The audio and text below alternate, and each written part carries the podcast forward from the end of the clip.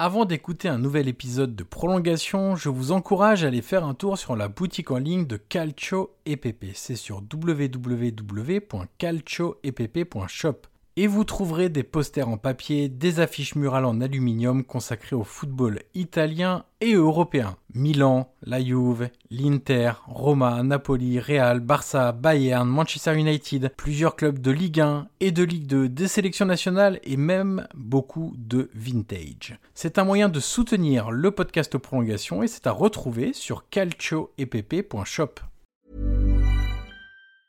Hiring for your small business? If you're not looking for professionals on LinkedIn, you're looking in the wrong place. That's like looking for your car keys in a fish tank.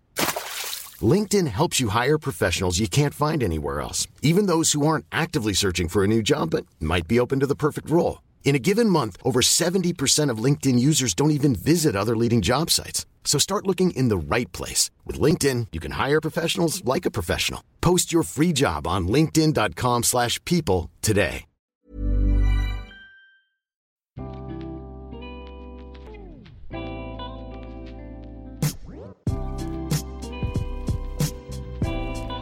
Bonjour à tous, je suis Johan Crochet, journaliste et podcasteur, et je vous souhaite la bienvenue dans un nouvel épisode de Prolongation. Prolongation est un podcast d'entretien où je rencontre des acteurs du football pour décrypter leur métier et découvrir ce qui les fait avancer au quotidien. Durant environ une heure, nous discutons de multiples sujets et de leur métier pour mieux le décoder. L'idée est très simple, donner des clés pour mieux comprendre le football avec ceux qui le font.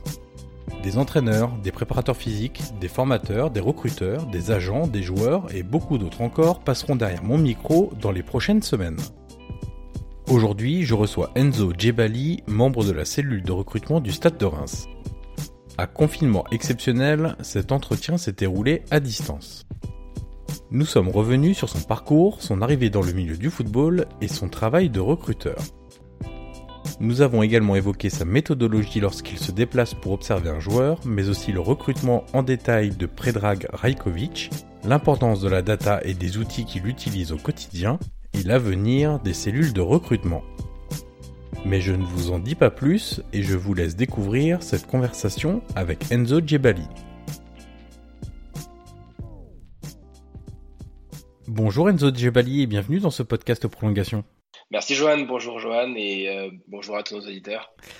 Alors Enzo, on commence toujours ce podcast par la même question avec tous mes invités. Peux-tu nous raconter un match qui t'a marqué? Alors ça peut être par son scénario, par son résultat, par une émotion particulière que tu as vécue soit devant ta télé, soit au stade par exemple, quelque chose qui fait que tu repenses de temps en temps à ce match comme une espèce de, une sorte de Madeleine de Proust euh, et que tu apprécies euh, te remémorer en fait. Euh, oui, j'en ai un particulièrement, surtout par rapport à la métaphore de la Madeleine de Proust. Euh, c'est en fait tout simplement le premier match complet que j'ai en tête à la, à la télévision. Euh, c'était la finale de la Ligue des Champions Ajax-Juventus 96. Parce que j'ai des souvenirs d'autres matchs auparavant, comme le, le, Bordeaux-Munich, la finale de l'UFA avec le, but de Racro Klinsmann à la fin, mais c'est vraiment partiel.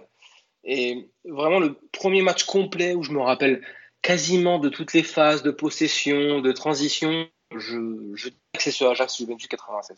Et euh, ce qui m'avait intéressé dans ce match, c'était euh, aussi l'opposition de, style que j'ai très vite ressenti, même en tant que gamin. Hein. Alors, je suis né en, je suis né en 90, donc j'avais à peine 6 ans, euh, et, qui très vite m'avait apporté de la tendresse en, en, envers l'Ajax.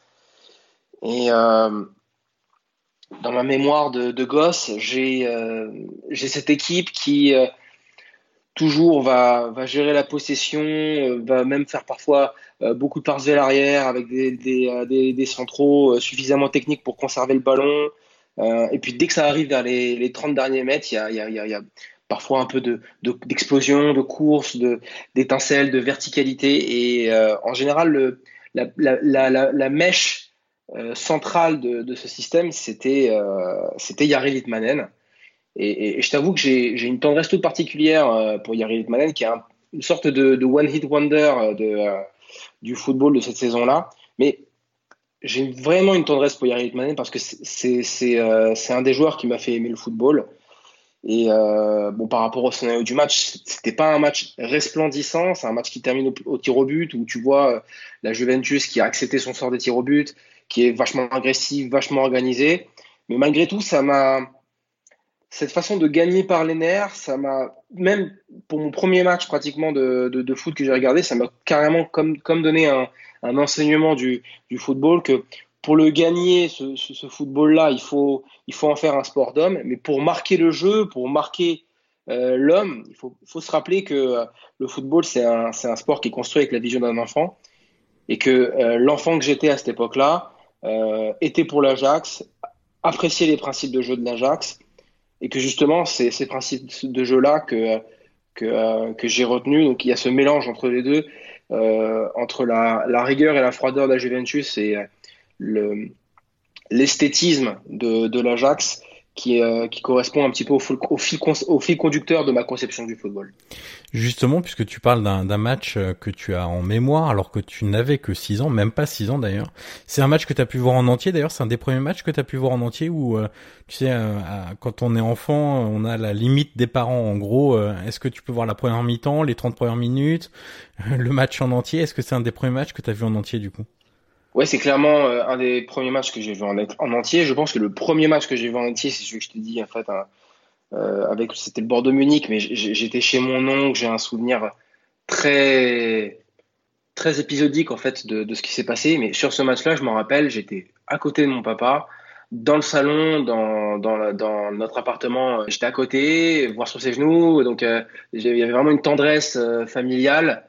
Euh, donc c'était un vrai moment de 1h30 de match que je me rappelle intensément avec pratiquement chaque détail. Et donc, euh, euh, oui, j'ai pu, pu le voir en entier, c'est pour ça que je me rappelle très bien de ce match-là. Quel était ton, ton rapport au foot quand tu étais enfant? Tu étais un, un, vrai passionné, un vrai dingue de foot. Tu, tu le pratiquais en club euh, Tu le suivais à la télé Tu avais l'opportunité d'aller au stade. C'était quoi ton, ton rapport au foot? Ben, écoute, mon, mon rapport au, au foot, bon, c'est bateau de dire que, que je suis passionné, mais, mais surtout, j'ai euh, j'ai beaucoup apprécié le foot parce que ça m'a permis de, me structurer sur plein de choses de ma vie, sur déjà sur la géographie des clubs, l'histoire des clubs, et mine de rien, les actions et les émotions que ça m'a ça m'a transmis, c'est c'est des choses que j'ai très vite gardées en mémoire et que j'ai souvent des anecdotes ou des, des, détails d'action qui, qui, frappent ma mémoire. Et, et ça, il y, y a, pratiquement que le que le football qui me qui me frappe autant. Et donc très vite, j'ai accroché au football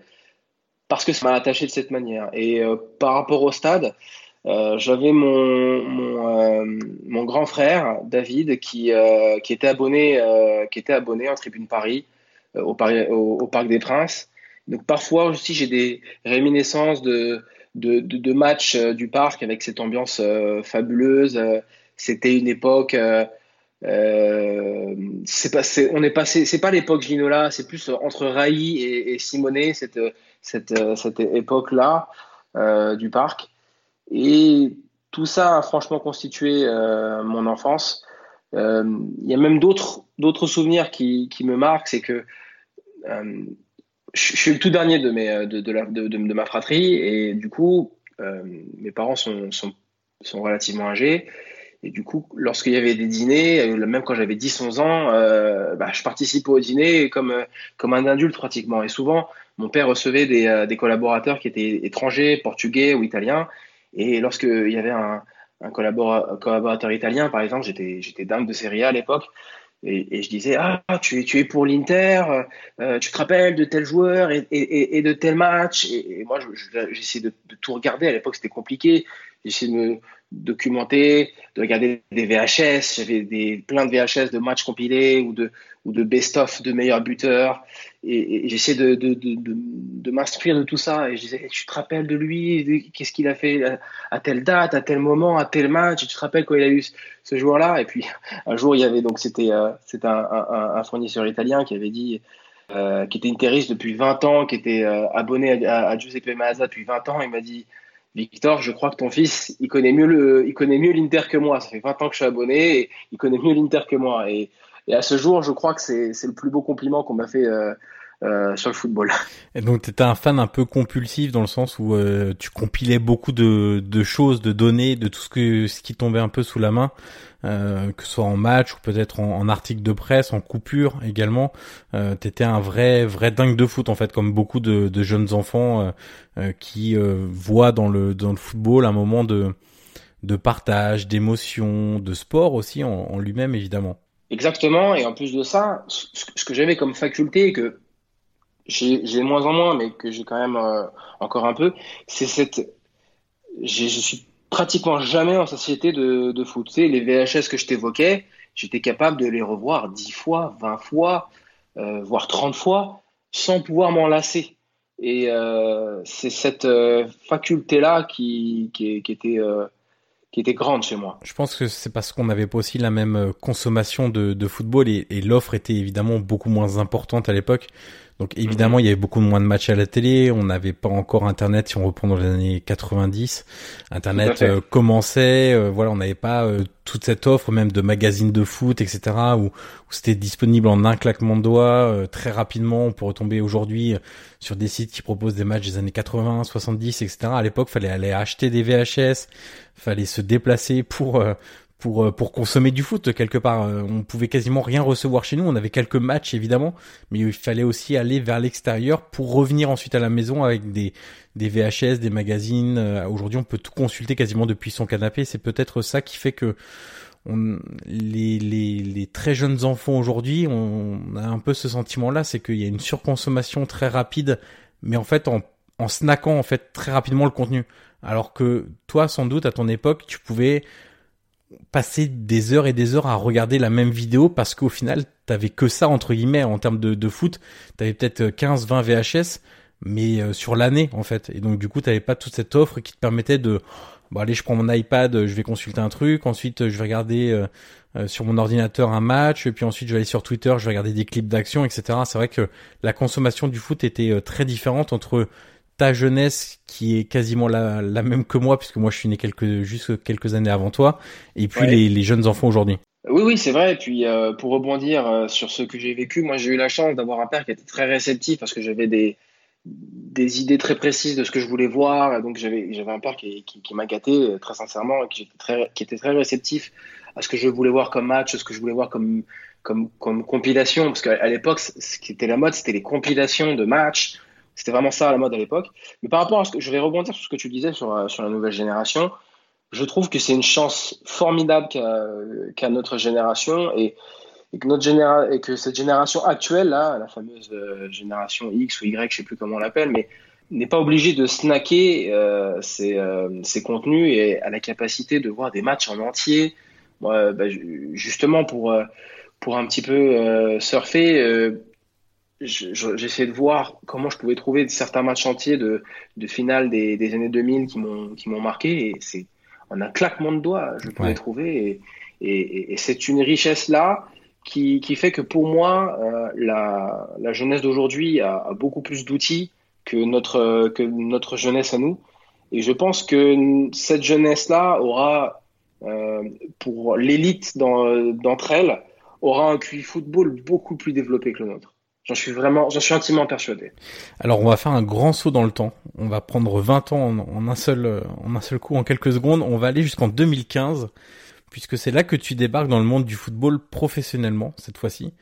Euh, tu rejoins une société d'agents de joueurs dans laquelle tu t'occupes du scouting et de l'analyse vidéo.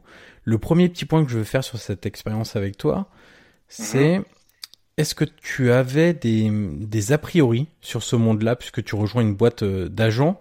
Est-ce que tu avais des a priori en arrivant? Parce que le milieu des agences, c'est un monde qui fait quand même euh, beaucoup fantasmer. Et quand tu découvres ça, euh, est-ce que tu es mhm. étonné et surpris? Je vais t'avouer un truc, tu vas, je vais peut-être paraître candide, mais je n'avais aucun a priori sur les agents avant d'arriver et de collaborer avec des agents, et en l'occurrence en particulier. Euh, mais vraiment aucun. Pour une raison très simple, c'est parce que je m'étais jamais destiné professionnellement euh, à travailler dans le football. J'avais conservé euh, cette, cette âme de, passionné et, je, n'avais jamais un petit peu fantasmé sur les arcanes, les coulisses du football. bizarrement, et, d'ailleurs, je reste persuadé qu'aujourd'hui, c'est ce qui me permet de garder ma, motivation intacte parce que j'applique mes valeurs du travail au football et je n'applique pas mes valeurs du football au travail. Et donc, franchement, non, je, n'avais aucun a priori. Et cette euh, vision un petit peu technique que, euh, j'avais en, collaborant avec cette, cette boîte d'agents, mais après, bien évidemment, tout en gardant ma liberté qui va justement me permettre bah, plus tard de, collaborer avec des clubs.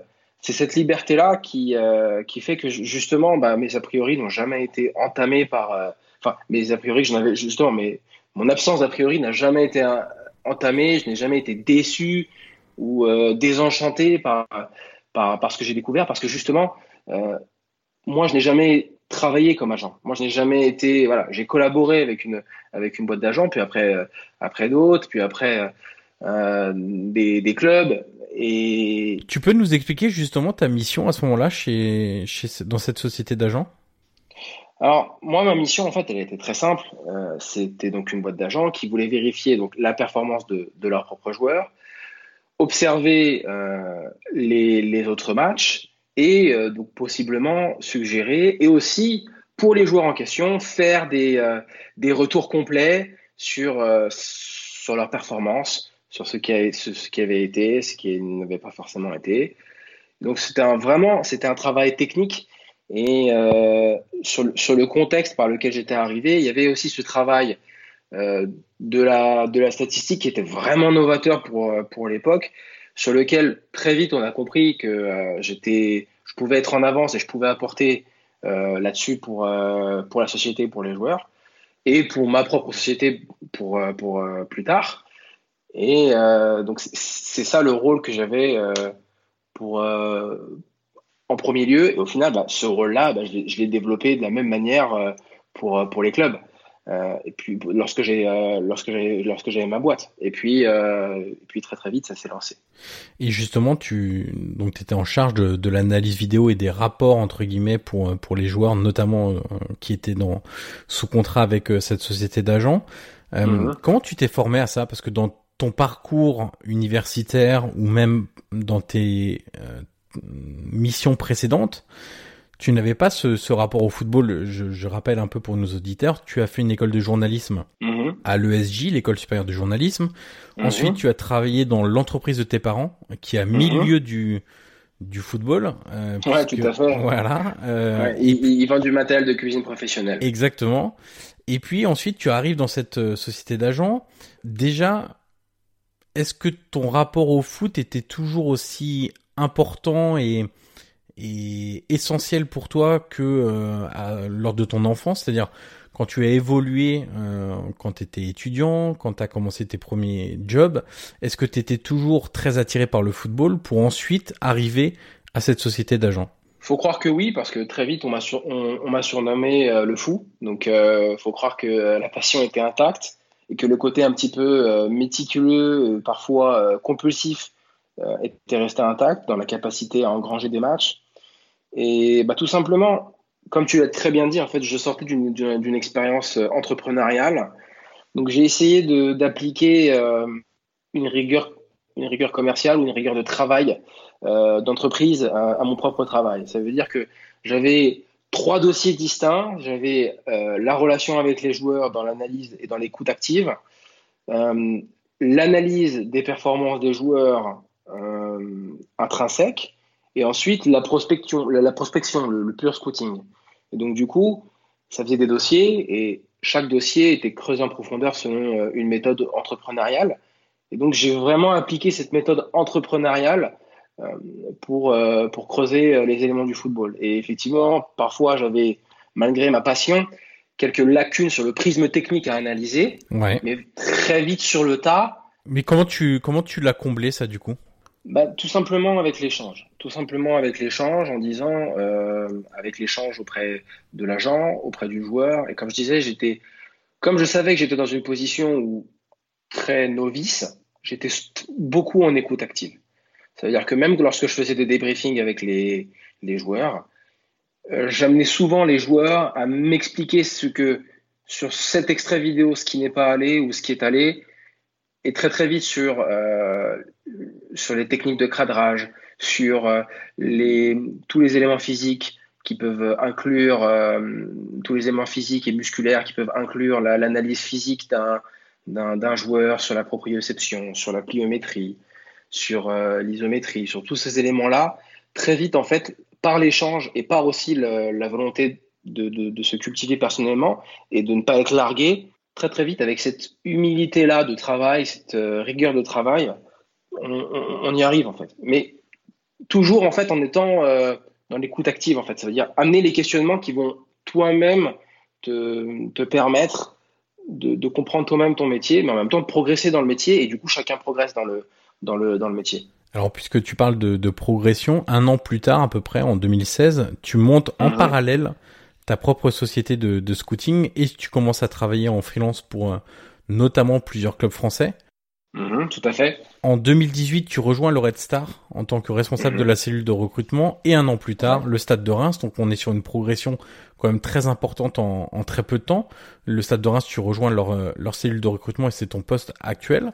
Euh, tout à fait. Du coup, tu as vu le côté agence, tu as vu le côté mhm. club, euh, mhm. Quelle grande différence tu, tu, as pu constater et tu notes entre euh, bah, cette vision euh, d'un agent et de d'agence de scouting et de l'autre les responsabilités en termes de recrutement de club? Et justement est-ce que la plus grosse différence c'est le poids de la responsabilité en club qui peut être euh, très très important voire même démesuré? Je pense effectivement que c'est la principale différence c'est la principale différence. En fait, entre les responsabilités, j'ai envie de dire, émotionnelles qu'inflige un club et les responsabilités entrepreneuriales qu'incombe une entreprise d'agent, c'est complètement différent. Ça, c'est clair, ça, ça, change un homme d'une différente manière. Surtout, les strates à l'intérieur d'un club sont, sont, euh, sont structurées différemment au final, les facteurs humains sont beaucoup plus importants et surtout sont beaucoup plus capillarisés. Ça veut dire que très vite, un, grain de sable dans l'organisation d'un club très vite peut avoir une, incidence beaucoup plus décuplée car le facteur humain est tout simplement le capital de l'entreprise. Et ça, c'est pas la même chose. Ça, c'est pas la même chose. Euh, quoi qu'il arrive entre un club et, et une agence. Et, et c'est pareil pour les médias, parce que le capital pour un, pour un média, parce que j'ai aussi collaboré avec des médias, le capital pour un média, c'est l'information. Et sur ces trois capitaux différents, eh ben, le capital humain, l'ajustement, t'apprends tous les jours. L'ajustement est, est, est, toujours, euh, la ligne de crête est très, très, très, très fine. Est-ce que ton passage justement dans cette société d'agents t'aide aujourd'hui dans ton métier de recruteur? Bien sûr, mais alors il faut juste, je vais rappeler quand même deux choses par rapport à ta question. La, première, c'est que moi, de mon côté, je n'ai jamais été agent et ça ne m'a jamais intéressé. Et, le, rôle que j'avais euh, dans ma collaboration était fondamentalement et, unique, et intrinsèquement tactique, euh, tactique et technique d'ailleurs. Donc du coup, par rapport à, à, cet aspect-là, j'en ai pas grande conscience. La seule chose que je peux te dire, euh, c'est que je, ça m'a permis de relativiser sur l'attachement qu'on peut avoir auprès d'un joueur ou l'attachement qu'on peut, qu'on peut avoir auprès d'une performance ou l'attachement qu'on peut avoir auprès d'un match ou d'un club. Effectivement, ça m'a, ça m'a permis de, de, plus rationaliser les éléments euh, du football et de dépassionnaliser euh, les, tout ce que je voyais à la télévision, dans les médias, etc. En gros, tu as eu une, euh, un apprentissage accéléré, du coup, tu estimes que tu as pu apprendre beaucoup plus rapidement en ayant eu cette première expérience avant d'arriver côté club?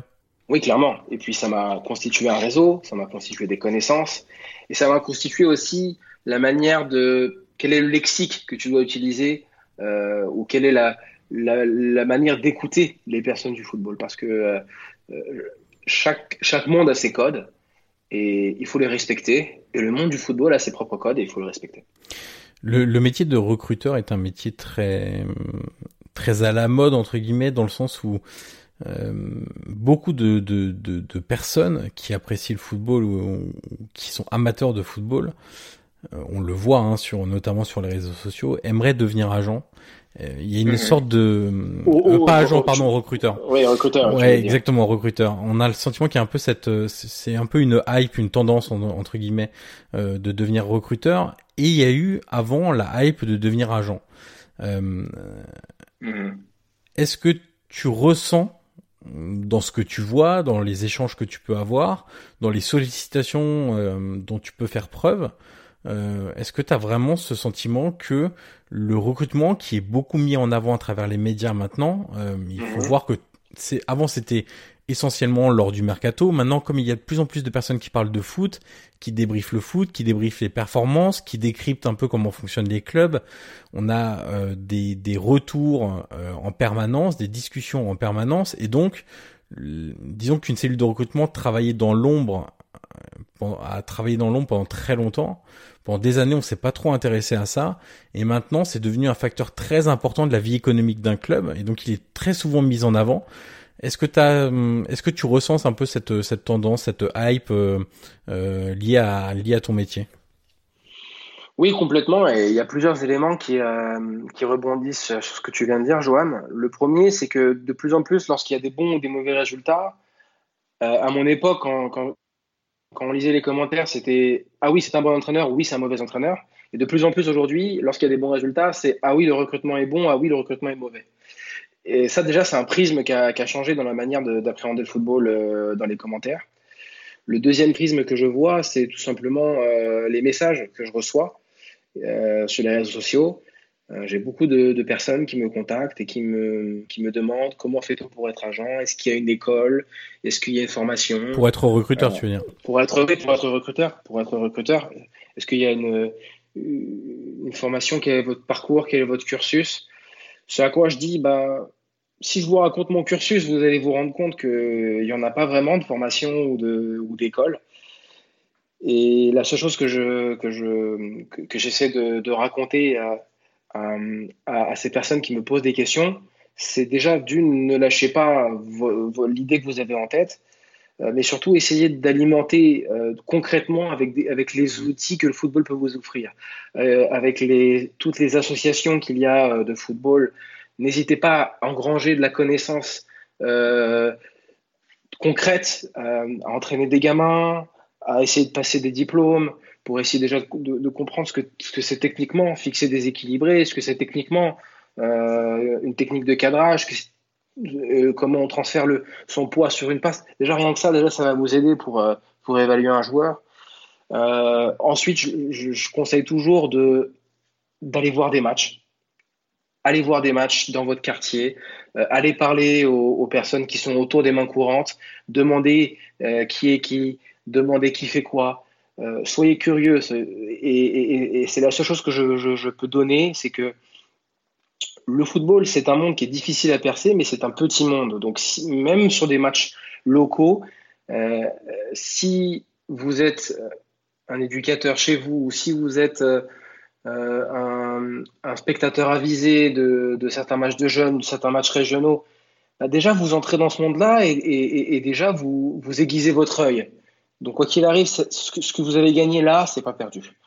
Et ça, ça, il faut pas le lâcher. Et je comprends aussi pourquoi il y a cette mode qui commence à, venir, parce que euh, il y a de plus en plus de, personnes qui effectuent des travaux sur Twitter, des travaux d'analyse, des travaux de, réflexion tactique, qui sont contactés par, les clubs eux-mêmes. Parce que les clubs eux-mêmes euh, euh, veulent parfois de la nouveauté, veulent parfois sortir un peu du sérail du football en, apportant des choses nouvelles. Donc ça, ça, inspire les, les gens qui rêvent de travailler dans le football et je les comprends parfaitement. Et ce à quoi bah, je réponds tout ce que je viens de dire précédemment. Et est-ce que tu, tu as le sentiment, c'est une question un peu un peu étrange peut-être, mais que cette hype a été poussée par euh, notamment la popularité de Football Manager, qui est un jeu de simulation de club où euh, on cherche des pépites, où euh, voilà, il y a une grosse part en fait. Football Manager, qui est un donc un, un jeu de simulation de, de football, il y a deux grandes parts. La première part, c'est trouver les pépites, acheter, etc. La deuxième, c'est d'entraîner son équipe. Mais en fait, on se rend compte que beaucoup de personnes sont surtout intéressées par la première partie, qui est découvrir les pépites, négocier les transferts, ce genre de choses-là, et beaucoup moins par la deuxième partie. Est-ce que tu as le sentiment que euh, le, nombre de joueurs très croissant de, de, de ce jeu vidéo, qui a ensuite été alimenté par beaucoup de de, de discussions, d'articles euh, sur Internet, dans la presse spécialisée, etc. Est-ce que tu as le sentiment que ça a aidé à populariser ce métier? Peut-être. Euh, la seule chose que... Moi, j'ai une thèse là-dessus, j'ai une idée là-dessus. Hum, je vais essayer de la, détailler. Euh, déjà, il y a beaucoup de mythes autour de Football Manager. Il faut savoir que moi-même, je n'utilise pas du tout Football Manager pour mon travail et, je sais que Dieu sait que euh, il y a beaucoup de personnes qui, qui m'ont entre guillemets accusé de ça. Euh, c'est pas du tout un, un, outil pour, pour le scouting. Aujourd'hui, on a des, des outils beaucoup plus euh, puissant, beaucoup plus concret pour le travail du recruteur. Euh, là, moi, j'ai une thèse personnelle concernant Football Manager. Euh, on a évidemment la génération 90 a, a toute grandi sur, enfin, en tout cas, celle qui voit le football avec ce, prisme-là, a toute grandi avec le, jeu Football Manager et pour certains FIFA. le problème, c'est que le jeu Football Manager est de plus en plus réaliste est de plus en plus poussé, y compris dans les dynamiques de groupe, dans les dynamiques de vestiaire. Euh, et du coup, ça crée de plus en plus l'illusion, lorsqu'on réussit nos parties euh, sur Football Manager, qu'on est capable de, de, de, prendre en main et de prendre en conscience tous les tenants, les aboutissants du, du monde du football. Or, le, problème, c'est que les facteurs humains euh, réels, euh, ça ne se gère pas comme, euh, comme des clics et des, et des, euh, et, des coups de clavier euh, sur un ordinateur. Les facteurs humains, bah, c'est des discussions, c'est du travail, c'est une façon de faire comprendre les messages, c'est une façon de les entendre, c'est une façon de les écouter. Et ça, c'est clairement la, la, différence fondamentale. Donc aujourd'hui, le, problème de Football Manager, c'est qu'il devient plus un mythe qui à la fois euh, trompe ceux qui, sont persuadés qu'ils peuvent entrer dans le monde du football avec ça et euh, créer un mythe euh, énorme qui ne devrait même pas être pour ceux qui ne maîtrisent pas ce jeu qui est devenu presque un logiciel pour certains. Euh, on parlait de, de, tendance et de hype du métier de, de recruteur tout à l'heure. Une autre tendance et une autre hype, mhm. c'est quand même le stade de Reims. Actuellement, ces dernières semaines, ces derniers mois, puisque le stade de Reims réalise de très belles performances depuis deux saisons maintenant en, en, Ligue 1. Toi, tu as rejoint le Stade de Reims en avril 2019, donc ça fait un petit peu plus d'un an maintenant, tout juste un an, un petit peu plus d'un an. Euh, le Stade de Reims est régulièrement cité pour la qualité de, de son recrutement depuis, on va dire, les deux trois saisons, surtout ces derniers mois, en tête de liste dans les échanges des, des, supporters, des amateurs, des consultants, il y a, il y a évidemment le gardien Predrag Rajkovic, qui a d'ailleurs été élu par de nombreux médias gardien de la saison 2019-2020 qui s'est donc euh, achevé prématurément. Euh, ce gardien, vous êtes allé le chercher en, Israël euh, pour détailler un petit peu le, dossier. Typiquement sur sur ce joueur-là, combien de matchs vous avez observé de lui en direct entre guillemets Combien de temps vous avez passé ensuite On reviendra un peu sur une thématique data, plateforme en ligne, etc. un petit peu plus tard. Et combien de, de séquences de lui vous avez passé sur des logiciels spécifiques, etc. Alors, Rajakovic, j'ai une anecdote marrante à raconter d'abord là-dessus.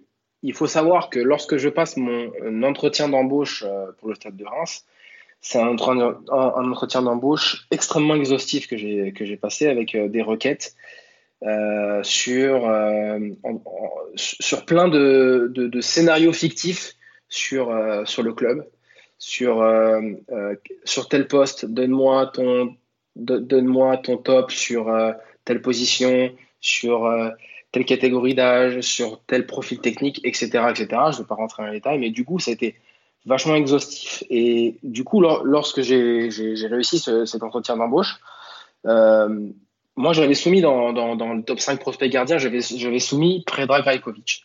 Et en fait, lorsque j'arrive et, que je signe au Stade de Reims, on m'explique, voilà Enzo, dans ton top 5, tu as, mis Predrag Rajkovic. Nous, on, est intéressé par, euh, par Predrag parce que euh, notre, notre gardien, Edouard Mendy, est, très sollicité. Donne-moi le maximum d'informations que tu, que tu peux faire. Nous, on l'a observé plusieurs fois euh, sur place. Te dire combien, je n'ai pas l'information. On l'a observé plusieurs fois sur place. connaissant un peu le stade de Reims, je pense que c'est bien plus d'une dizaine de fois. Donc, moi, personnellement, je ne l'ai jamais observé sur place. Par contre, en revanche, j'ai déjà observé, j'ai déjà analysé sur toutes les coutures tous les matchs de, de Drajkovic. Je les ai analysés sur chacune strat. Et euh, je pense que j'ai dû en analyser une soixantaine. Parce que j'ai dû analyser ces matchs internationaux et, et, les matchs des deux dernières saisons pour à la fin donner, euh, donner un rapport complet, pour, euh, pour donner un rapport, un rapport positif sur, sur le dossier Rajkovic. Tu parlais justement de, de, du contexte de ton arrivée et du, du fait que le stade de Reims réfléchissait déjà à, à, une solution de remplacement pour un gardien qui était Edouard Mendy et donc très courtisé et qui finalement a rejoint le, le stade rennais. Ça c'est un point très important euh, que, que je voulais évoquer avec toi. Euh, on parlait tout à l'heure de la différence entre être en club et être dans, au sein d'une société d'agents entre guillemets et de l'importance des relations humaines au sein du club de, de, travail en équipe. Il y a un peu deux écoles sur euh, sur le recrutement, tu sais. On entend souvent dire c'est l'entraîneur qui a décidé. Euh, mm-hmm. Et puis de l'autre côté, on entend souvent bah, ce genre-là a été imposé à l'entraîneur. Euh, qui n'en mm-hmm. voulait pas et qui peut expliquer parfois qu'il ne joue pas ou qu'il n'a pas la confiance de son entraîneur comment trouver un, par ton expérience euh, au Red Star, au, Stade de Reims, comment réussir à trouver ce juste milieu entre impliquer évidemment l'entraîneur puisque c'est lui qui aura à disposition les joueurs qui vont être recrutés par le club.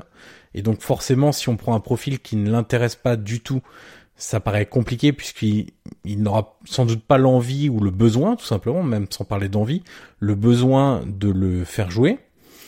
Et euh, comment on réussit à ne pas non plus tout donner les clés à un entraîneur puisque de facto un entraîneur est aussi souvent de passage la durée de vie d'un entraîneur dans un club mhm. est quand même extrêmement limitée donc si on multiplie les requêtes précises d'un entraîneur et que derrière on est obligé de faire pour x ou y raison ou par choix aussi parce que c'est pas forcément une obligation on choisit un entraîneur à l'esprit, la philosophie de jeu totalement différente, on se retrouve avec des joueurs qui finalement ne correspondent plus à ce que le nouvel entraîneur veut. Comment réussir cet équilibre qui au final est assez fragile parce que voilà, il faut pas se tromper dans le recrutement, c'est des ça a un lourd impact économique à la fois en direct sur les finances du club et puis aussi selon comment se déroule la saison. Plus tu vas réussir ta saison, plus économiquement le club va être impacté positivement pour le coup si tu réussis. Alors, si je résume ta question, en fait, c'est comment faire le compromis entre la qualité d'un recruteur et, la place Exactement. du coup, le recruteur doit avoir entre, sa compétence. Euh, bah écoute, vaste question, donc euh, tu, vas me permettre, euh, s'il te plaît, d'être exhaustif. Je t'en prie.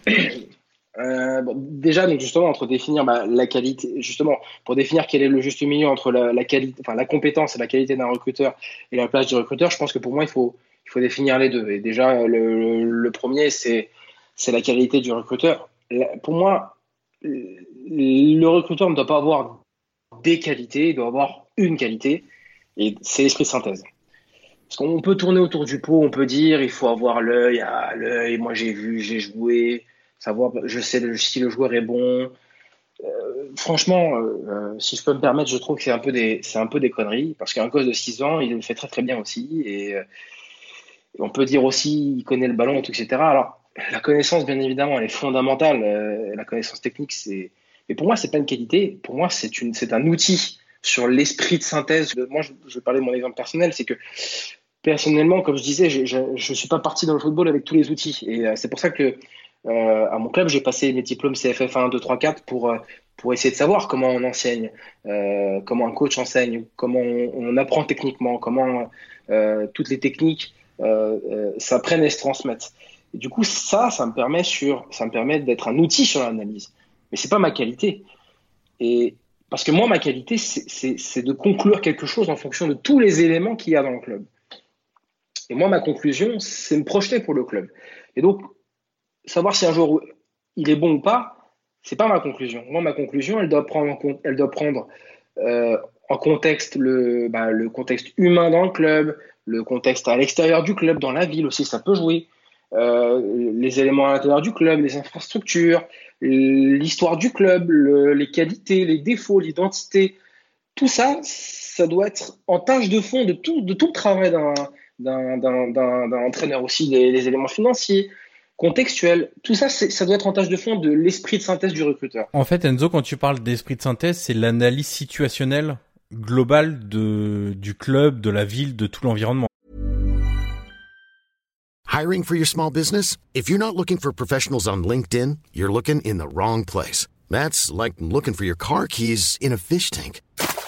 LinkedIn helps you hire professionals you can't find anywhere else, even those who aren't actively searching for a new job but might be open to the perfect role. In a given month, over 70% of LinkedIn users don't even visit other leading job sites. So start looking in the right place. With LinkedIn, you can hire professionals like a professional. Post your free job on linkedin.com slash people today. En fait. Ouais, tout à fait, parce que c'est, situationnel, donc c'est le présent, c'est le passé présent, c'est le passé proche, c'est le passé très lointain, et, donc bien évidemment, en fonction de ça, se projeter sur, sur, sur l'avenir. Et pourquoi je parle de tout ça? Parce que parce que c'est ce que je disais, euh, c'est ce que je disais avant. L'élément technique, l'élément que transmet le, coach, bah, c'est un élément parmi tant d'autres sur la conclusion que tu vas avoir. Donc, l'élément du coach, c'est l'élément de la vision du football qu'il a actuellement, et cet élément-là, c'est un élément technique pour ton travail. C'est pas un élément à critiquer. Tu peux être d'accord ou pas être d'accord avec l'intime conviction du coach sur ce qu'il veut mettre en place, sur la vie qu'il a d'un joueur, sur la vie qu'il a de gérer euh, une équipe, sur ce la vie qu'il a sur le match. Euh, tu peux ne pas être d'accord, tu peux être d'accord avec ce qu'il va te dire. Mais en vrai, on s'en fout. C'est pas ton travail. Ton travail, c'est pas d'accord ou pas d'accord, c'est de prendre le maximum d'informations que te transmet la, cellule technique, donc le staff, le coach, ou même les autres, hein, ça peut être les préparateurs physiques, ça peut être les adjoints, ça peut être, ça peut être toutes ces données-là, prendre le maximum d'informations pour avoir la vision complète du club et avoir la vision complète sur le plan technique que te transmet le coach. Alors bien évidemment, hein, ça ne veut pas dire qu'il faut être béni oui oui, il faut avoir un échange, un échange constructif. Mais ce que je veux dire par là, c'est que l'échange que tu dois avoir avec euh, lorsque selon moi, hein, que les recrutements doivent avoir avec un staff technique, il est de nature didactique, il n'est pas de nature problématique, il n'est pas de nature à faire une antithèse, il est de nature à développer le plus possible les thématiques techniques pour avoir le plus d'informations sur ce que exactement ce qui colle au projet de jeu, ce qui colle au contexte, ce qui colle à ce qui est en train de se faire, à ce qui est en train de se construire. Et donc du coup, bah, la problématique du recrutement, c'est seulement les recruteurs qui doivent l'écrire. Du coup, mais avec le maximum d'éléments qui est, qui, qui, qui est transmis par le, par le technique. Donc c'est ça la nuance en fait. Et c'est pour moi le point d'équilibre est là-dedans. Ça veut dire que on doit être au maximum dans, dans, dans l'écoute active. Et d'ailleurs, pour moi, c'est la seule place du recruteur. C'est l'écoute active. Ouais. C'est la seule place du recruteur. C'est l'écoute. C'est point à la ligne. C'est la seule place qui permet en fait de, de, de, bien mettre son travail. Et donc nous, notre rôle au recruteur, c'est d'être dans l'écoute active. C'est un rôle d'accompagnant, d'accompagnement euh, du, du staff technique. Exactement, exactement. Tu parlais de, du fait de prendre le maximum d'informations pour faire euh, ton travail. Un, un des outils de, de, travail que tu as au, au, quotidien et qui te donne aussi beaucoup d'informations, qui, qui te permettent de, de, de, parfois compléter un peu ce que tu vois en, en direct, c'est les outils d'analyse. Alors on va en citer deux ou trois, mais il y en a, il beaucoup d'autres. On parle de plateformes comme Wisecout ou Instat par exemple. Euh, on a à la fois les, observations en direct, pardon, et le défrichage sur des outils d'analyse qui constituent une grosse partie du, travail du recruteur. Comment tu, tu répartis ton travail entre ces deux activités, entre guillemets, c'est la même activité de, recruteur, mais entre ces deux pôles, entre guillemets, et qu'est-ce que ces plateformes qui sont devenues essentielles aujourd'hui dans, les cellules t'apportent au quotidien? Alors déjà, entre scouter en live et scouter avec des outils, c'est vraiment le, jour et la nuit. Hein. À choisir, on, préférerait voir tous les matchs en, live. Pour expliquer un petit peu euh, à nos auditeurs hein, ce que c'est Scout et Instats, en gros, c'est un match à la télévision plus plus. Ça veut dire que vous, vous allez. C'est une bonne euh, définition, ouais. C'est voilà, ça veut dire que vous allez, vous allez euh, voir un match effectivement comme s'il était télévisé, et vous pouvez également prédécouper des thématiques les duels aériens, je veux voir tous les duels aériens de ce joueur, toutes les passes de ce joueur, toutes les passes, toutes les passes longues de ce joueur, etc., etc. Or, ce prédécoupage, quoi qu'on en dise, on, est, on sera toujours, nous, tributaires de l'œil du réalisateur, qui, lui, son rôle, c'est de prendre le plus d'informations possible. Sauf que lorsqu'on est recruteur, c'est de prendre le plus d'informations possibles qui nous intéressent, le sujet. Sachant que le réalisateur est quand même très fixé sur le ballon aussi. Euh, et c'est ça la difficulté. Exactement. Et, alors qu'un recruteur, lorsqu'il est en live, il y a beaucoup, les informations parfois les plus intéressantes, c'est ce qui se passe en dehors du ballon. C'est la réaction après une perte de balle auprès du coéquipier, c'est la façon d'encourager, euh, c'est la réaction après une passe, la façon oui, donc tous ces éléments-là qui sont hors cadre sur le match de la télévision, on les voit lorsqu'on est en live. Donc, comme tu l'as dit, en fait, bah, je, ne peux pas être plus euh, prosaïque que ce que, tu as déjà dit, Joanne. Euh, le, scouting euh, vidéo, ça soit à faire de l'analyse technique très précise lorsqu'on regarde une, tranche des tranches de match très très très larges, comme, comme je t'ai dit, une cinquantaine, une soixantaine, ou alors, comme tu l'as dit, à défricher sur une idée du scouting live. Parce que lorsqu'on est lorsqu'on lorsqu'on scoute en live, lorsqu'on observe un match euh, en direct, sur place, in situ, on va être, on va éviter le, jargon. Hein, euh, euh, bah, tout de suite, tu as un flot d'informations qui est extrêmement intense. Ah oui, justement, à propos d'intensité, j'ai oublié un, truc qui est important. Le problème aussi des, des, des matchs que l'on regarde, que ce soit sur l'ordinateur ou à la télévision, c'est que la télévision, je trouve, lisse l'intensité des matchs. C'est-à-dire qu'on n'arrive pas forcément à se bien se rendre compte en fonction de la, largeur des cadres, euh, de la largeur des plans, on ne se rend pas forcément bien compte de l'intensité qu'imprime un joueur ou qu'imprime un match. Euh, et pour le comparer à, ce qui se passe dans, nos championnats, c'est difficile. Mais tu sais que c'est quelque chose qui est, très important au niveau de la réalisation. Par exemple, la Première Ligue a réussi à donner l'impression, alors c'est pas qu'une impression, ça se vérifie sur sur le terrain, mais c'est amplifié par la réalisation, le côté intense avec des caméras très plongeantes et des plans un peu plus serrés qu'ailleurs. Et par exemple en Italie, on a des plans très larges euh, qui mhm. donnent une impression de lenteur infinie parfois pour euh, deux, deux simples passes ou deux mouvements. Euh, ça a un impact effectivement même sur... en fait, des, des réalisateurs peuvent te donner une impression totalement différente du match que tu es en train de regarder en fonction de comment il installe ses caméras et comment il sert ou pas un cadre. Exactement. Et en fait, il ne faut pas oublier que le sport à la télévision est un spectacle. Donc, il est, il est conçu pour ça. Et donc, du coup, il est soumis à tous les biais cognitifs que, peut recevoir un cerveau humain. Et donc, c'est pour ça qu'il faut se méfier.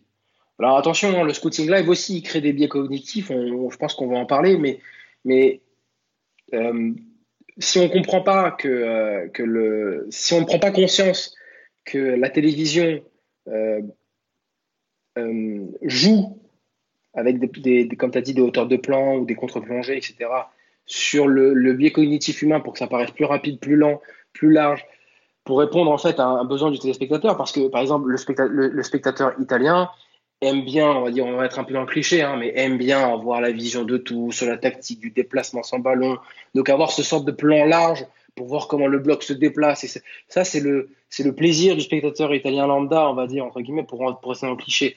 Alors que le spectacle de la première ligue va être dans l'intensité, dans le, dans tact, dans l'échange, dans le, dans le, dans le, parfois l'agressivité, la, violence, etc., etc. Donc, c'est en fait tout simplement le, spectacle est, designé euh, et marketé d'une différente manière en, fonction des, sensibilités de chaque pays.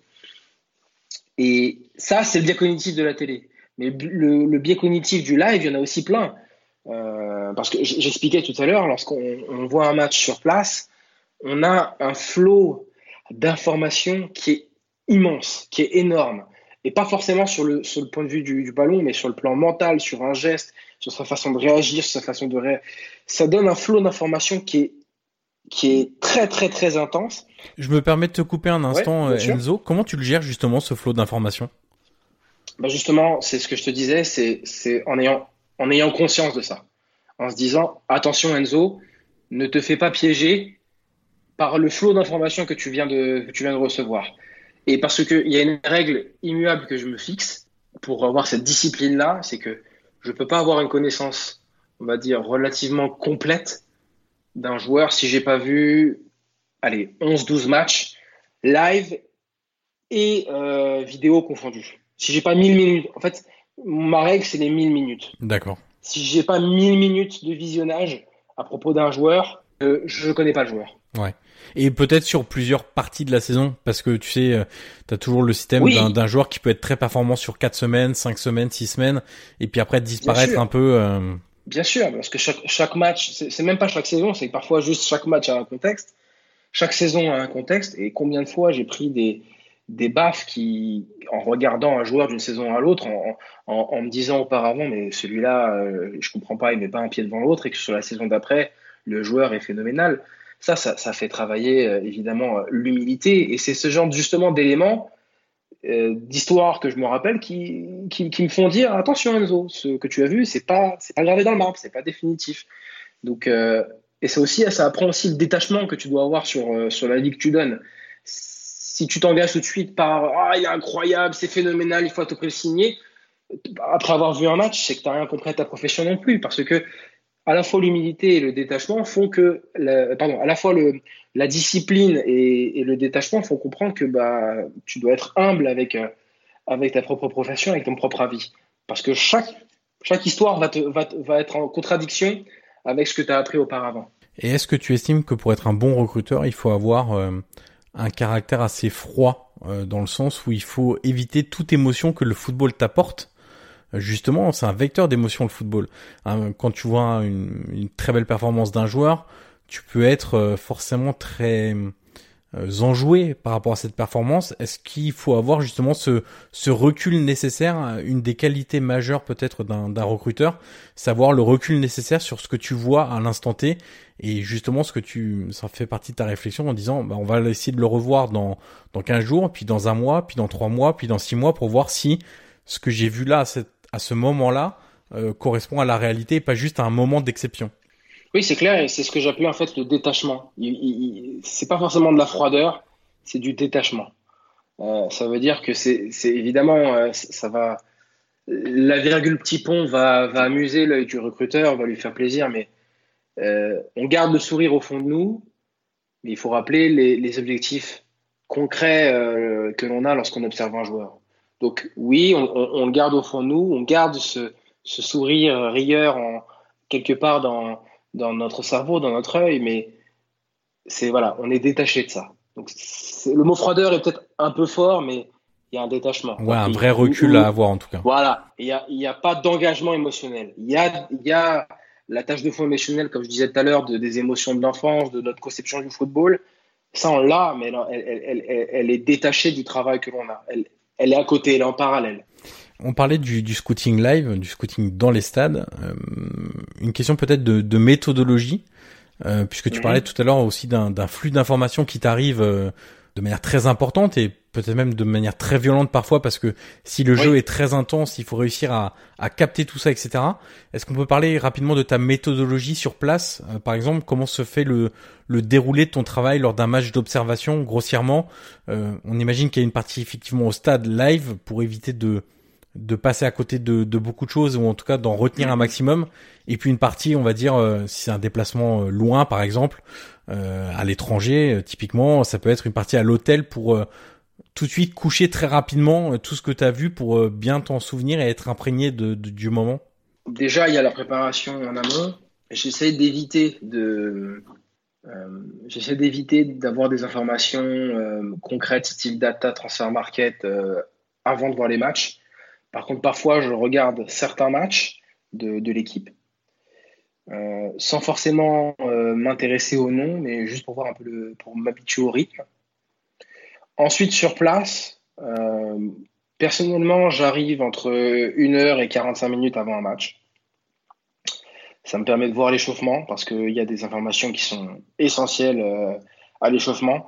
Parfois, à l'échauffement, je, regarde l'échauffement des deux équipes et je me dis, oh là là, l'équipe, cette équipe-là va se faire défoncer et ça se vérifie. C'est-à-dire qu'en fonction de l'intensité ou de, de, de l'émotion que dégagent les joueurs sur l'intensité d'un échauffement ou sur l'enthousiasme qu'ils mettent, tu sais qu'il y a une équipe qui va dominer l'autre et très vite, et parfois ça se vérifie, en fait, je le ressens, c'est un peu, c'est un peu supra, euh, c'est un peu paranormal, j'ai envie de dire, mais euh, très vite ça se ressent. Donc ça donne des informations qui sont vachement essentielles pour un recruteur. Euh, et ensuite, sur la méthodologie concrète, euh, moi personnellement, je vois beaucoup de, collègues qui ont des, cahiers, top coach, etc. méthode, c'est leur méthode, je respecte. moi personnellement, j'ai ma propre fiche d'observation que j'ai faite moi-même avec avec des grilles d'informations que j'ai moi-même remplies, mais surtout en laissant des, champs bien libres sur ce que les joueurs peuvent exprimer, pas en mettant des, des cases techniques, surtout, des, des cases d'expression, en fait, des thématiques générales où dedans, je veux dire, sur ce point-là, voilà ce que le joueur a fait, sur ce point-là, voilà ce que le joueur a fait. Peut-être ne pas être trop enfermé avec une grille très restrictive. Exactement. Exactement. Je suis pas trop enfermé, mais par contre, j'ai juste un cadre défini sur euh, sur ce que je vais sur ce que je vais développer comme euh, comme thématique. Et en fait, les, les, les thématiques sont les, les, dynamiques du match, les dynamiques du joueur, et etc. etc. Quoi. Donc c'est plus des questions de dynamique ou de cadre du match qui, qui, vont être, euh, qui vont encadrer mon, mon, mon analyse euh, de recruteur plutôt que euh, des, des, des, des, cases. est-ce qu'il est bon en technique Est-ce qu'il est bon en dribble C'est pour moi ça c'est absolument c'est absolument trop restrictif et pas du tout concret sur, sur ce qu'on observe auprès, auprès d'un, d'un, match. Et surtout, ça, ça, enlève toute la richesse que peut avoir un match, en fait. Et entre cette prise de, notes sur, sur ta fiche et un rapport définitif, est-ce que tu as une autre étape ou ensuite tu passes directement à la constitution de ton, rapport? Non, en général, bah, en général, en fait, j'essaie d'emmagasiner toute cette information et cette froideur euh, que j'ai en rentrant, soit à l'hôtel, hein, parce que évidemment, on a un métier où on voyage beaucoup, soit à l'hôtel ou soit, euh, à la maison. Et en fait, le, temps que je prends pour digérer les informations que je viens d'avoir. Donc, en général, la rédaction du, du, rapport euh, va arriver soit le, soit le soir même, soit le lendemain, soit le surlendemain. En dehors des, structures classiques des, des, clubs avec une cellule de recrutement intégrée, on, on a noté ces dernières années l'apparition des de sociétés dédiées de, de scouting. Alors c'est pas forcément totalement nouveau puisque toi tu avais une une société en, en, 2016 où tu travaillais en freelance pour plusieurs clubs, mais on a l'impression qu'aujourd'hui il y a une volonté d'industrialiser quasiment euh, ce processus-là, et notamment peut-être avec des gens qui sont attirés par cette hype de, de, recrutement et avec tout ce que ça peut apporter en retombée derrière. Et on pense notamment à la société de de Luis Campos en, en France. Est-ce que tu penses que c'est une menace potentielle ces sociétés externes pour les cellules euh, intégrées au, au club? Non, pas du tout. Je pense qu'au contraire, ça va, ça va permettre de structurer le, recrutement. D'ailleurs, ta question, en fait, me, me permet de, de, de, faire un point parce que on, on voit souvent ces, euh, ces, cellules de recrutement un petit peu externes comme des, des, machines de data ou des choses qui vont infliger des, des, euh, des connaissances. Euh, moi, j'ai du mal. C'est souvent comme ça qu'elles sont présentées, en tout cas, Enzo. Bien sûr, bien sûr, bien sûr. Mais moi, j'ai du mal à comprendre euh, pourquoi en France, on a tendance à opposer data et scouting traditionnel, comme si l'un allait manger l'autre, ou comme si euh, euh, l'un était contre l'autre. J'entends souvent dans certaines émissions de radio que euh, la stat c'est des conneries et tout, etc. Mais la connerie, c'est ça. C'est quoi? C'est, la, connerie, c'est ça, en fait. C'est, d'opposer les deux. Quelle, connerie monumentale de de, de, ne pas comprendre que c'est complémentaire, en fait. Tu peux totalement allier ton impression visuelle à chaud avec mhm. euh, justement le recul mathématique de la stat entre guillemets. ça permet souvent de de, confort, de confronter pardon ton jugement à des éléments mathématiques qui te permettent de, de quasiment de double checker ou de mettre en accord ce que tu as vu et ce qui s'est passé. Donc en fait, c'est totalement complémentaire. Alors c'est complémentaire. Alors je vais schématiser un petit peu euh, euh, d'une manière un peu métaphorique par rapport à ton assertion, euh, Johan. Je vais me permettre une métaphore. Le scouting live, c'est un adulte qui voit un échantillon de match très réduit avec beaucoup d'intensité. La data, c'est un adolescent qui a vu tous les matchs, mais qui n'a pas forcément un prisme correct et complet de compréhension du football. Donc justement, par rapport à ça, c'est à l'œil adulte de réinterpréter, de réutiliser, de confronter, de contextualiser par le visionnage, par la compréhension des chiffres. Parce que à partir du moment où on comprend que la data a des failles, parce qu'elle est encore adolescente sur le, euh, par rapport au football, elle est très adolescente, elle est très très jeune en fait. La data c'est très jeune dans le football.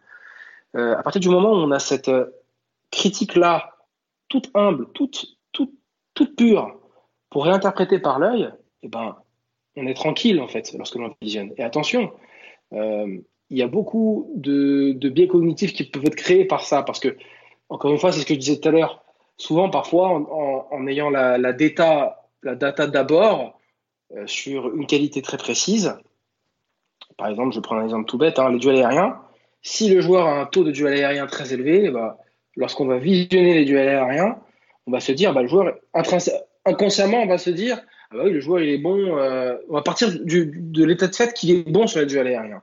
Et sur les duels aériens, il n'y a pas que gagner un duel.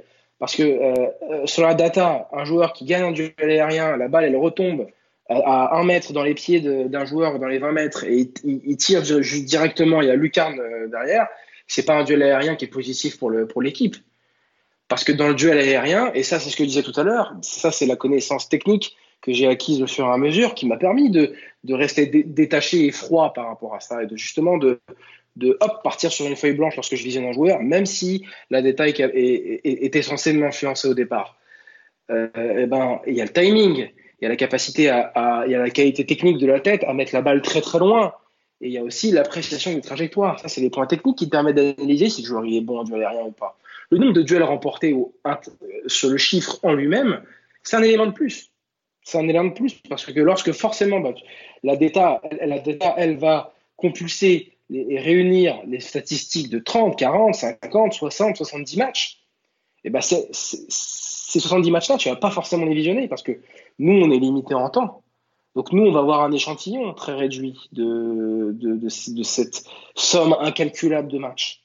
Donc ça se confronte pas, ça ne s'oppose pas, ça se confronte, pardon. Ça ne s'oppose pas, ça se, ça se confronte, mais ça ne s'oppose pas, c'est complémentaire. Parce que attention, hein, l'œil aussi, il a des biais cognitifs. L'œil aussi, il a ses failles.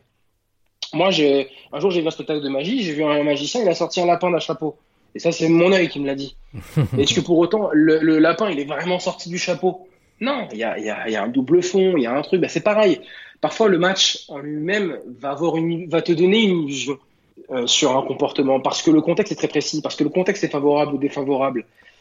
Et moi, j'avais lu euh, le, bouquin euh, Soccernomics qui, qui, détaillait certains biais cognitifs en fait de l'analyse et, qui aussi analysait aussi la faiblesse de l'œil parfois.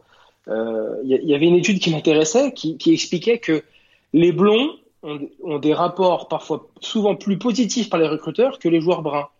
Pourquoi? Parce que les blonds sont plus rares par rapport aux bruns, donc on les remarque plus. Ouais. Donc du coup, on les voit plus, donc du coup, on détaille plus la performance on, se rend compte de la, de, la bêtise de, ce biais cognitif-là. Donc, encore une fois, l'œil, l'œil n'est pas une, n'a pas science infuse non plus.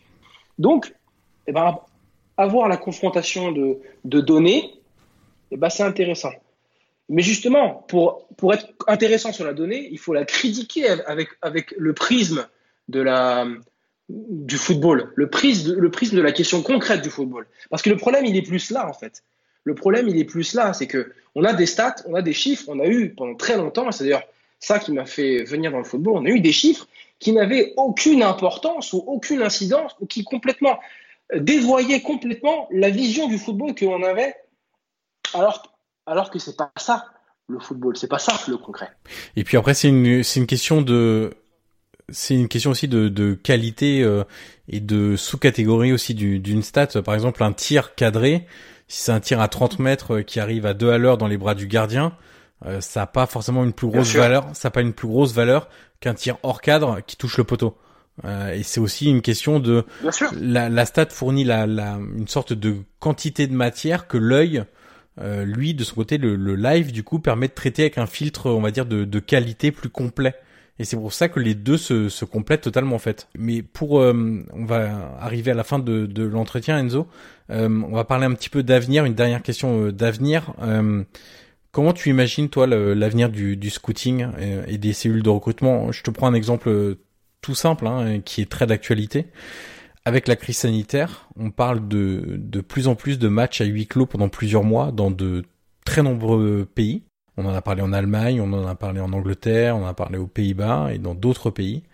Euh, ne plus pouvoir faire de d'observation en live, est-ce que ça peut changer radicalement ta manière de, fonctionner?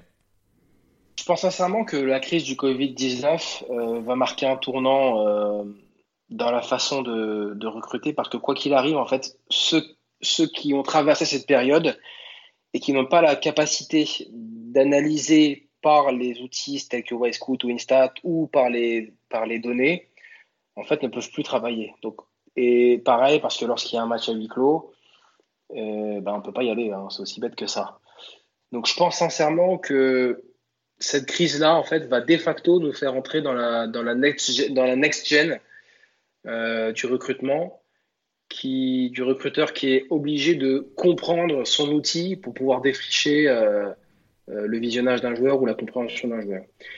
Et ça aussi, ça passe également par, euh, par la progression de la data. J'y crois.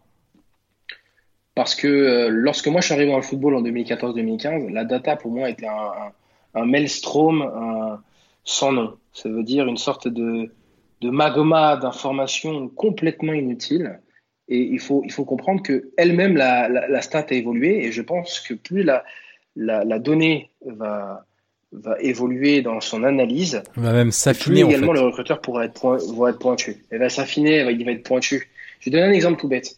Quand moi je suis entré donc dans, dans, dans, dans le monde du football vers allez 2014-2015, il faut savoir que voilà vraiment tout ce qu'on a là, les expected goals, les expected assists, je vais en parler tout de suite là, c'est très récent en fait. C'est très, c'est très très récent. Mais quand je suis arrivé moi dans le monde du football vers 2014, 2013, 2015, cette période là, euh, comment on pouvait définir un bon passeur ou un bon buteur? Bah, Comme tu le disais, avec tir cadré. Alors, le bon passeur, c'est exceptionnel. Le bon passeur, euh, en Europe, c'était le taux de passe réussi ou les passes décisives, qui sont deux biais complètement injustes d'évaluation d'un joueur. Et c'est pour ça que lorsque j'étais rentré des, des États-Unis, j'ai essayé de m'inspirer de certaines évolutions qui sont déjà faites sur, la donnée. Je trouvais que par exemple pour le taux de passe réussi, le nombre de mètres en, progression faite par un joueur pour la verticalité de ses passes, je trouvais que c'était un facteur bien plus important que le taux de passe réussi. Surtout qu'à cette époque-là, la mode, c'était la sentinelle. Ah, la sentinelle qui a 95% de, de, passes réussies. Mais quelle est l'incidence de sa passe?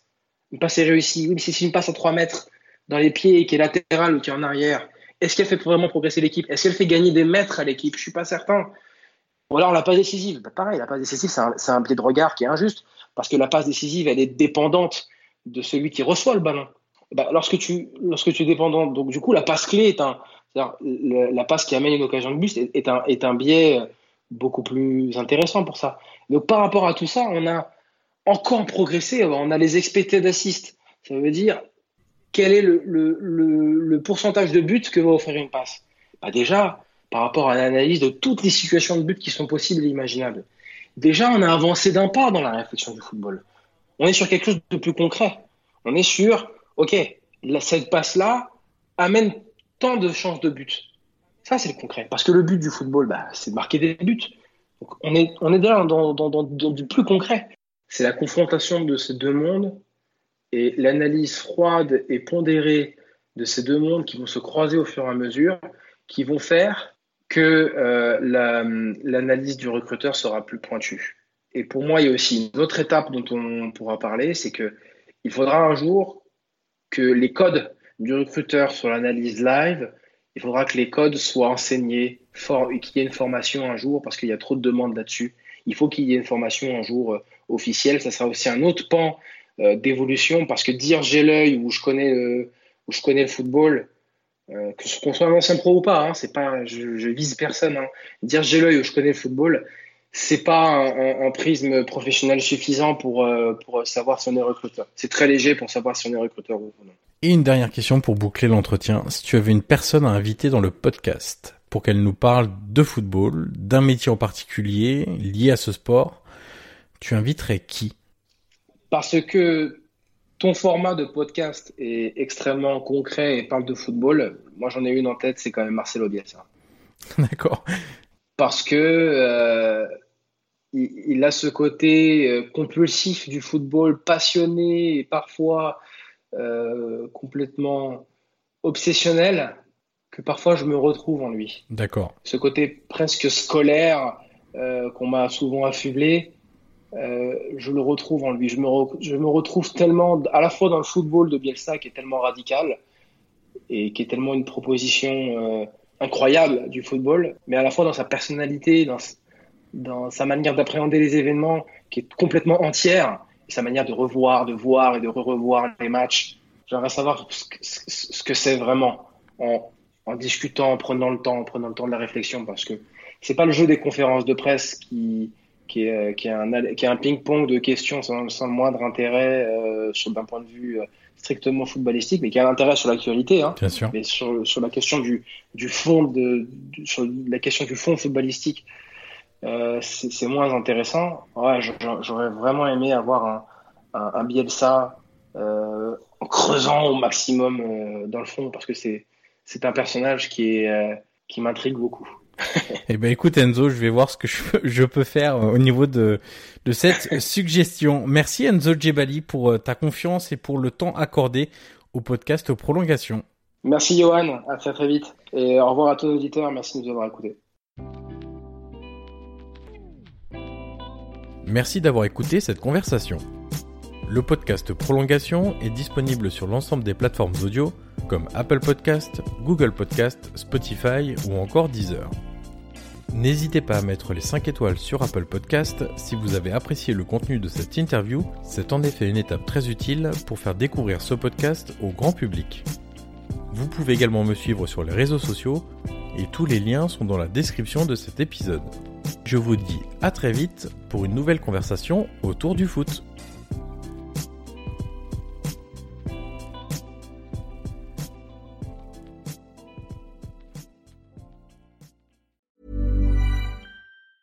Planning for your next trip? Elevate your travel style with Quince. Quince has all the jet setting essentials you'll want for your next getaway, like European linen, premium luggage options, buttery soft Italian leather bags, and so much more. And it's all priced at 50 to 80% less than similar brands. Plus, Quince only works with factories that use safe and ethical manufacturing practices. Pack your bags with high-quality essentials you'll be wearing for vacations to come with Quince. Go to quince.com slash trip for free shipping and 365-day returns.